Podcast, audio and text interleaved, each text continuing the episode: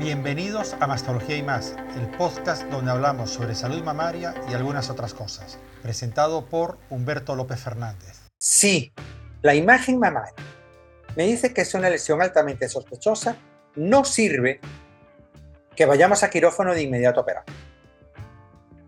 Lo que debemos hacer es un diagnóstico confirmatorio, un diagnóstico histopatológico, es decir, hacer una biopsia. Pero no una biopsia quirúrgica, esa la reservamos para algunos casos muy particulares y son las excepciones a la regla.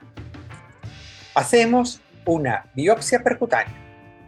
Gente en muchos sitios la conoce como las punciones. Tenemos dos grandes grupos dentro de las punciones. Las punciones con aguja fina, que no son biopsias, son estudios citológicos porque la punción con aguja fina es quitar celulitas con la aguja de ese tumor y me va a dar un salpicado de células.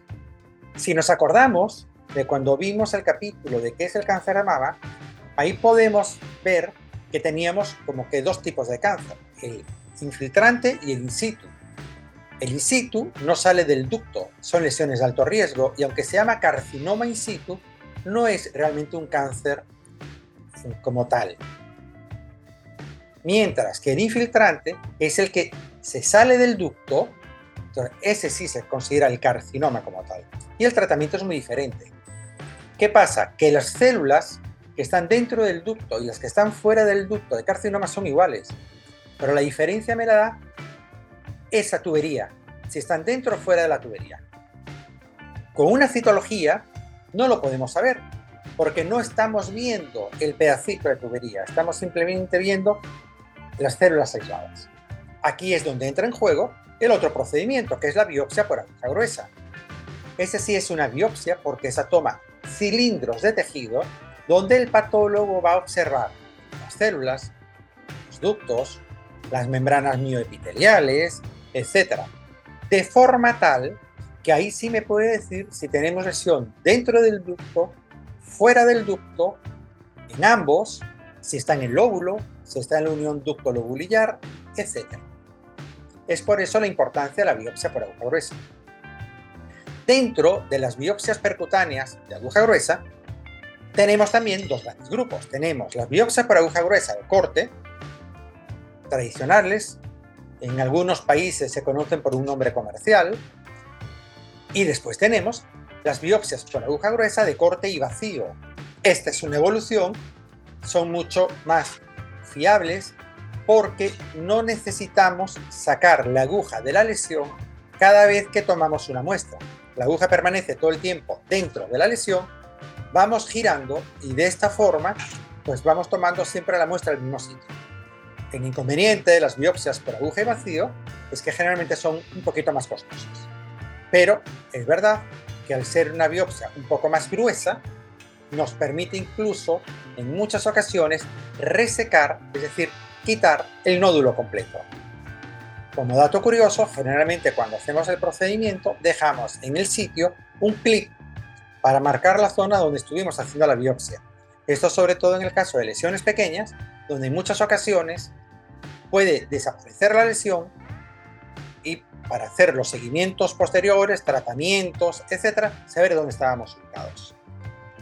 ¿Y ahora qué? Ya fuimos a consulta, ya hicimos las imágenes, había una lesión sospechosa, ya nos hicieron la biopsia y nos reportan que tenemos un carcinoma.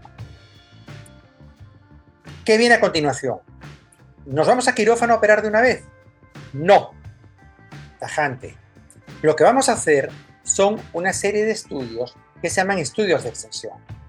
Nosotros necesitamos saber cómo está la enfermedad y cómo está el resto de nuestro cuerpo. Entonces, para esto, vamos a hacer dos líneas de trabajo.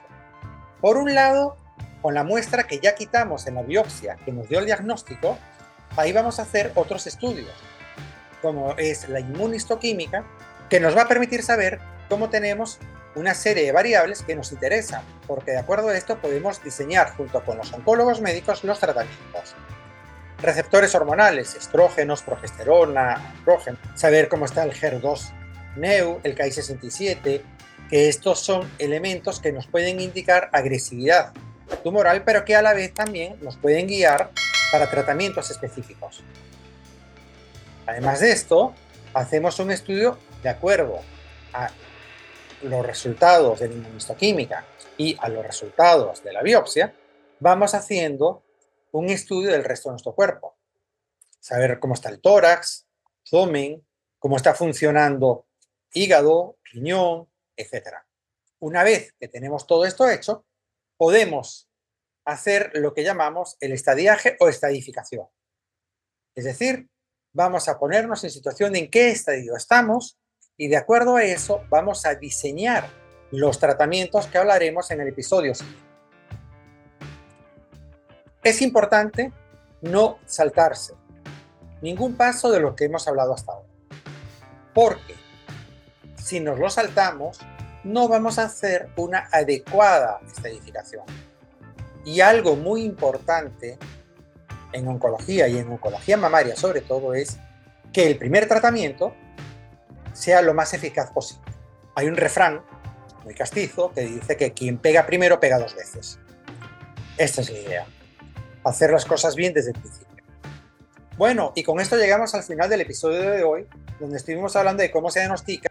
En el episodio siguiente estaremos hablando de cómo se trata esta enfermedad a grandes rasgos para hacer un episodio digerible, un episodio comprensible por parte de todos.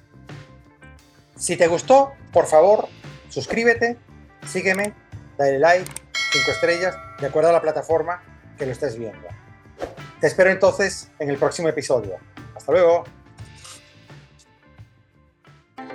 Y esto ha sido todo por el capítulo de hoy en Mastología y más. Recuerda que me puedes seguir en redes sociales como arroba mastologiahlf y en la página web mastologiahlf.com.